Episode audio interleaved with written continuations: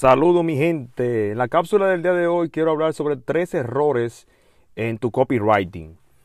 El primero es no hacer el research necesario para conocer tu audiencia. Entonces, si no conoces esta audiencia, entiendo que ya empezaste con el pie izquierdo, o sea, empezaste mal.